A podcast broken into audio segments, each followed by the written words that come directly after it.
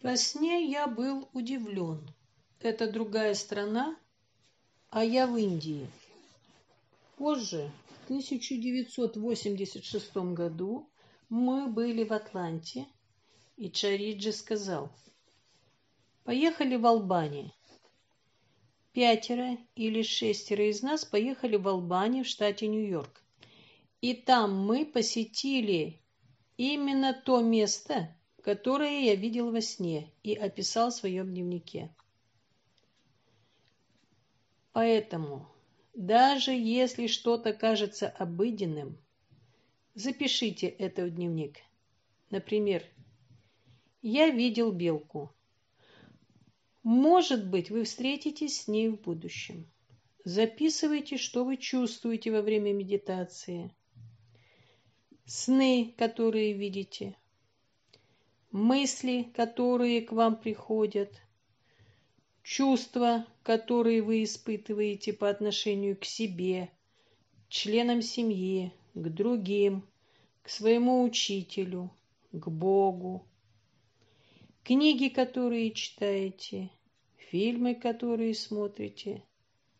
Записывайте все. Как нам наблюдать за этими внутренними состояниями читать их. Первый шаг – это создать состояние, а затем позволить ему говорить с нами. Записывание переживаний в дневник развивает эту способность, что также является первым шагом к сохранению этого состояния. Чтение состояния – вещь относительная. Скажем, я пытаюсь прочитать что-то на иностранном языке – китайском, тамильском или греческом. Все буквы выглядят для меня как марсианский язык, поскольку я не привык к такому алфавиту. Порой я даже не могу определить, какой это язык, но мне достаточно знать, Здесь что-то написано. Итак, начните с этого. Что-то написано. Затем начинайте распознавать буквы, потом слова, потом предложения, потом нюансы. Понимание придет само собой, но важно с чего-то начать. Чтобы облегчить эту задачу, Перед медитацией просканируйте весь свой организм сверху донизу и наблюдайте. Затем постепенно войдите в медитацию. После медитации отметьте, есть ли какое-то различие между состояниями до и после медитации. Удерживайте это различие в уме. Возможно, вы не сможете дать этому название, например, состояние нирваны или состояние непривязанности или состояние садчит ананды. Но в течение дня вспоминайте, как оно ощущалось.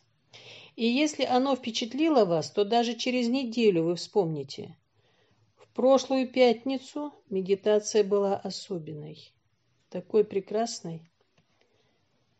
Поэтому сначала привыкните к тому, что вы ощущаете, и наблюдайте за этим. Что будет дальше? Это все равно, что дать манго человеку, который не знает, как оно называется. Знать название важно только для того, чтобы снова попросить манго. Но даже если вы забыли название, можно сказать, я помню этот фрукт. Он был очень вкусным. Если вы что-то ощутили, вспоминайте эти ощущения и возвращайтесь к ним время от времени. Прошлых медитациях у меня были определенные переживания, которые я не могу забыть даже сегодня. Настолько впечатляющими и завораживающими они были. Была ли важна сама медитация? Нет. Именно состояние было тем, что изменило и воодушевило меня, и до сих пор остается у меня в памяти. Если вы после такой медитации замечаете изменение в состоянии ума и сердца, то сможете удерживать это состояние. И неважно, как вы его назовете.